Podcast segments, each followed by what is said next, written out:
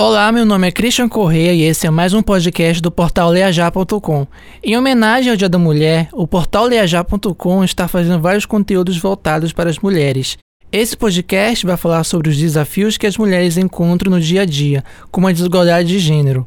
Por exemplo, muitas mulheres são inferiorizadas no recebimento de salários. São vistas na sociedade ainda machista como um sexo frágil. Vamos falar também sobre a violência doméstica, que é a agressão sofrida dentro de casa, os casos de feminicídios, um termo relativamente novo, mas que de uns tempos para cá vimos triplicar na sociedade brasileira a cada dia. É um reflexo da nossa sociedade ainda machista. Para isso, convidamos algumas mulheres para participar do nosso podcast. Uma é advogada e ativista do movimento negro, Darla Farias, e também temos a participação de Charamana Jose. É rapper, feminista negra, escritora e poeta. É coordenadora e organizadora do projeto Slandandaras do Norte desde 2017 e é referência feminina no movimento hip hop de Belém do Pará.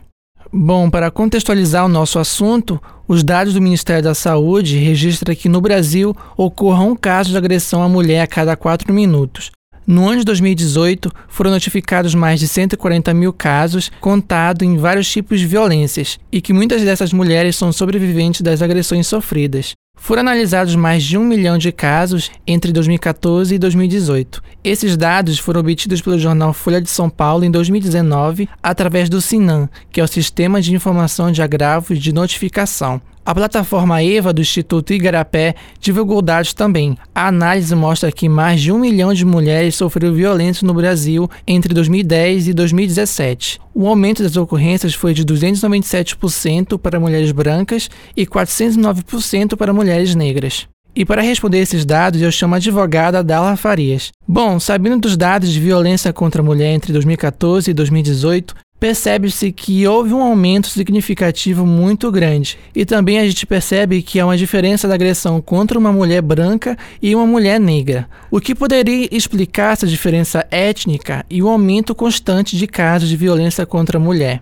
Quando a gente traz, né, para os números, para os gráficos, quando os gráficos conseguem identificar que as mulheres de fato sofrem violência e que essa violência ela, ela, ela vem aumentando nada mais é do que uma evidência do que os movimentos de mulheres, movimentos de mulheres negras, que esses movimentos já vêm apontando e denunciando há muito tempo. Né, que nós mulheres sofremos violências de gênero pelo fato de sermos mulheres e não só mulheres, mas todos os corpos que performam feminilidade, né? A gente vê que esses números de violências eles são muito altos e muito grandes, muito avancivos, né? Vem se avançando muito contra os corpos que performam feminilidade, desde as mulheres cis, as mulheres trans, travestis, né? Então, a gente identifica que na verdade esse aumento ele nada mais é do que uma evidência do que já ocorre. É uma violência que já vem acontecendo dentro das casas, dentro das residências familiares,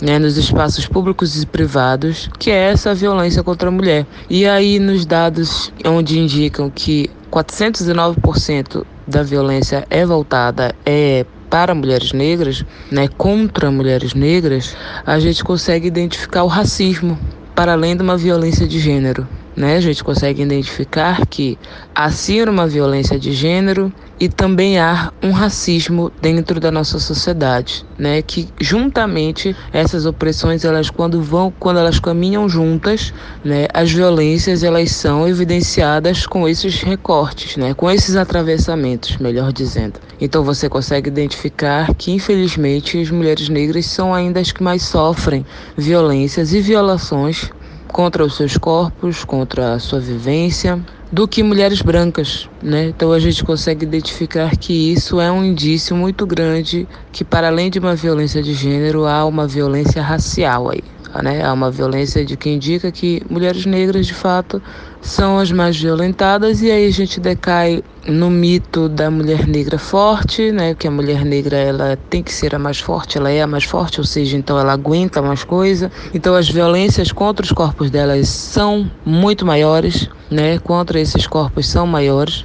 Então esses números nada mais são do que o indício de fato de que a violência de gênero ou a violência sexual todas as violências elas andam atreladas contra o racismo, que também é uma violência. Muitas mulheres, depois de serem vítimas de agressão, se sentem acuadas em procurar ajuda profissional e até fazer um boletim de ocorrência. Isso acontece por muitos fatores. Não abandonar a família, proteger os filhos, etc. É, mas o que acontece nesses casos? E a recomendação do que a mulher deve fazer diante disso? Bom, quando a mulher se vê em um quadro de violência, quais são as instâncias? Depende dessa mulher. Nós mulheres não somos seres universais. A mesma a realidade que eu tenho não é a mesma da minha vizinha, muito menos vai ser a de uma mulher que mora na periferia ou uma mulher que tem uma classe média ou uma classe alta. Então, as formas de buscar refúgio e rede de proteção, elas são múltiplas. É, a gente não pode decair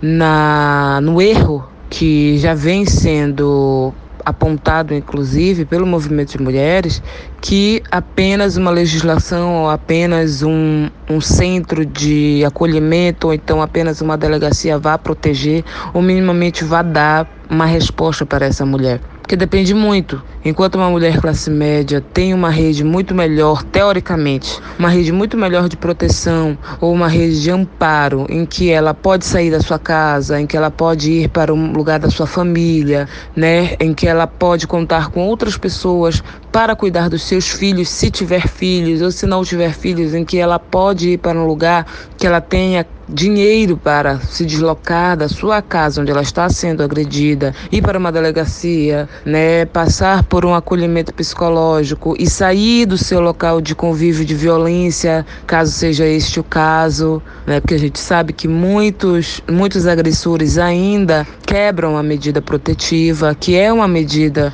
eficaz, né, mas que não é uma medida que alcança todas as mulheres. Né? Então a gente não pode dar uma, uma, uma receita pronta para, para todas as mulheres, porque a gente não pode considerar as mulheres como universais. Esse é um, um dos grandes erros e é aí que a gente vem, inclusive é uma consequência, esse erro é uma consequência de porque algumas, algum grupo de mulheres vem sendo mais violentada que as outras. Mas a princípio a gente pode buscar os recursos da Polícia Civil, né, que é fazer boletim de ocorrência em alguma delegacia próxima, a especializar especializada é a DEAN, que é a Delegacia Especializada da Mulher, mas caso não tenha, né, você pode ir numa delegacia comum, deve ir, né? A partir disso há um caminhamento social, né, psicossocial, porque há um acolhimento.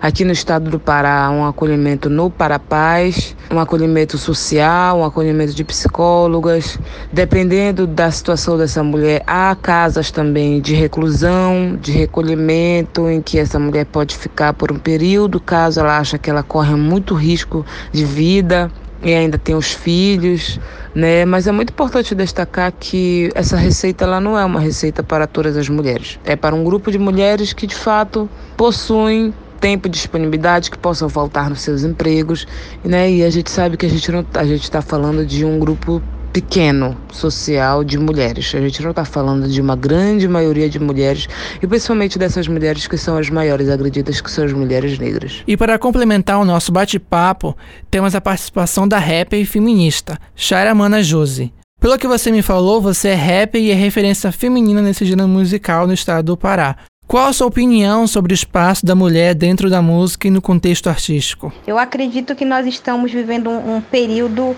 em que consegue se observar o maior número de mulheres nos vários estilos musicais, né?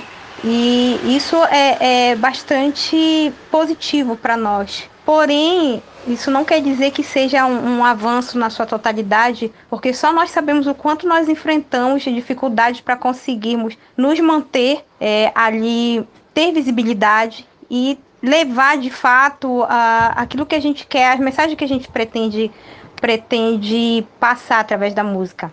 Quando eu olho, por exemplo, para o estilo feminejo, eu vejo que foi um avanço dentro do estilo musical das músicas sertanejas. Porém, em algumas entrevistas que eu observei, que quem compõe a música, na maioria das vezes, são homens, numa perspectiva e automaticamente essa perspectiva é masculina. E também existe dentro da música funk a, a mesma questão que acontece na, na música do feminejo, né? Mulheres cantando modas se opondo a outras mulheres. Então, é, ficaria como se estivesse reproduzindo o machismo ali dentro. Isso acaba ganhando mercado, né? acaba ganhando projeção. Na real, não é isso que a gente busca. A gente busca que tenha espaço para todas as mulheres e que a gente possa representar da melhor forma possível ali o nosso estilo musical, sendo quem nós somos, sem ter que passar por cima de ninguém. Quando eu olho para mim dentro da música rap, é, a dificuldade ela é existente e ela é muito maior do que se possa imaginar, principalmente no que diz respeito a conseguir recursos para poder investir na arte. Né? É, a maioria dos meus trabalhos eu não tenho até hoje nenhum um EP, nenhum CD gravado, porque não dispõe de recurso. Os editais que vêm para fomento à cultura é uma disputa muito acirrada e dificilmente nós mulheres somos contempladas, principalmente por conta do estilo musical, que é o rap e existe toda um, uma espécie de mobilização entre os homens para fortalecer o trabalho deles, o que não acontece com nós mulheres. Tanto da parte das mulheres, mais uma vez eu aponto a questão da reprodução do machismo, que algumas vezes elas preferem até uh, se unir a eles e fortalecê-los do que fortalecer outra mulher. E por outro lado, a questão financeira mesmo, que nós não temos como manter, como pagar alguém para produzir um beat, não temos como, como pagar para que seja é, é, feita uma música de qualidade, masterizada. E o diferencial é levar a nossa realidade e as nossas pautas dentro da, da música, como eu faço dentro do, da música rap, né? Mas se a gente olhar de uma forma geral, nós mulheres sempre estivemos nesse meio artístico, sempre, sempre. É, o que nos faltou foi apenas justamente essa questão da visibilidade. E essa, a, a, o mercado ele é muito seletivo. E na maioria das vezes a mulher se resume ali a uma performance. É, ela tem que ter corpo, grosso modo falando, ela tem que ter bunda, ela tem que, que servir a um padrão estético ali, não basta apenas a música. Às vezes você vê uma letra que simplesmente é uma coisa muito pobre, que não, não contribui nada para o nosso crescimento intelectual mas ela tem um corpo, ela tem uma aparência, e isso agrada a um público que consome esse tipo de material. Como informei nos dados anteriormente, muitas mulheres são mortas, agredidas e também sofrem diariamente com atitudes machistas, como assédio na rua e no transporte público. Você já sofreu com isso? Em relação ao crescimento do índice de violência, realmente é assustador.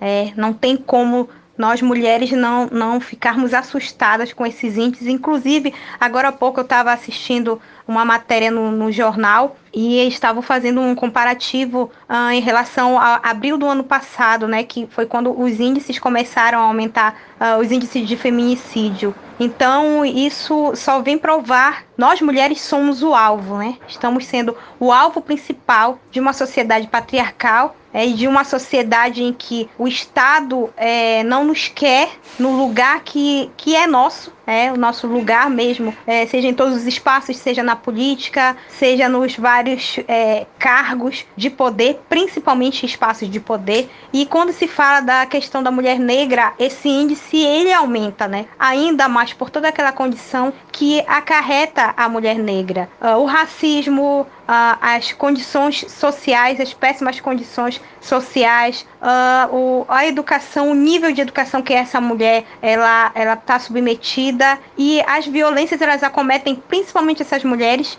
na maioria dos casos porque dependem financeiramente ali dos seus companheiros. No caso da, por exemplo, eu posso citar Marielle, é, foi uma mulher que ousou entrar para a política e ousou enfrentar o Estado, que é justamente quem nos oprime. E o que, que esse Estado fez com ela? Extermina, simplesmente mata, tira dali para que a nossa luta seja enfraquecida. Mas o Estado acabou é, cometendo um grave erro. Primeiro, de matar de fato uma mulher, que é um ser humano, mas nos fortaleceu, de certa forma. Porque nós, mulheres negras, estamos cada vez mais articuladas, pleiteando o nosso lugar, lutando contra o racismo e principalmente reivindicando políticas públicas para a nossa sociedade. Nós queremos, as mulheres que são mães, querem uma educação de qualidade, querem creche para os seus filhos, querem saneamento básico, querem direito à moradia, querem uh, uma delegacia de mulher que de fato ela funcione porque quando uma mulher negra vai denunciar o seu companheiro ali ou qualquer outro homem que cometeu algum tipo de, de violência contra ela, essa mulher negra ela é vista como a mentirosa, como aquela que gosta de apanhar. Ela tá fazendo isso aqui, só que é, a, a culpa é dela e na verdade não é culpa dela.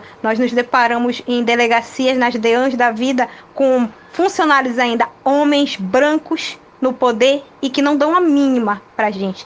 Nós estamos pautando tudo isso. Você sendo feminista, você tem projetos que ajudam a empoderar as mulheres? Sim, faço parte do, do projeto, na verdade, é, o grupo de mulheres feministas Marias, é, que é um grupo de mulheres diversas, de diversas idades, é, nos seus diversos campos de atuação e a gente se une em prol também da cultura. Nós temos o Batuque de Marias, onde nós trabalhamos as paródias, com letras que falam de, sobre direitos eh, femininos, falam sobre a questão da não violência e as nossas rodas de conversa, nossa escolinha de formação, agricultura urbana, tudo isso voltado para mulheres. Também faço parte, né, e na real eu coordeno, organizo e coordeno um projeto chamado Islândia Andaras do Norte, que surgiu em 2017, que eu criei em parceria com outras pessoas que teve uma primeira etapa, umas mulheres que participaram, depois cada uma tocou sua vida. O projeto quase acabou porque uh, uma delas queria que o projeto acabasse, mas eu acabei assumindo, eu tive que assumir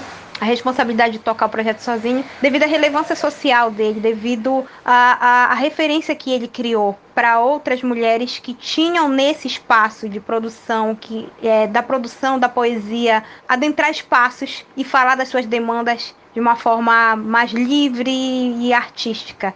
Uh, eu achei que esse projeto não poderia acabar. Eu recebi muitas mensagens no meu privado de mulheres agradecendo e dizendo o quanto aquele espaço era importante. Então eu não vi outra alternativa senão continuar levando Dandaras do Norte. E ele está aí. É um projeto que é conhecido em Belém toda, é conhecido até fora daqui. Essa semana eu participei de uma entrevista que vai sair uma matéria em São Paulo, no jornal de lá, Estão falando sobre essa poesia feminina, sobre o, o que, que a poesia proporciona nesse, nos, nos, vários espaços do Brasil. E a Dandaras do Norte está lá falando justamente como que era a nossa luta aqui. Então é isso. Muito obrigado a todos os convidados. Obrigado por compartilhar as ideias de vocês. Obrigado a Shaira. Obrigado, advogada Darla Farias. E antes de terminar, para reforçar, se você está passando por alguma situação de agressão ou se alguém souber que alguém esteja passando por isso, denuncie. Ligue 180, porque os direitos da mulher estão garantidos pela Lei Maria da Penha. Quer ficar informado? Acesse nosso portal leajá.com.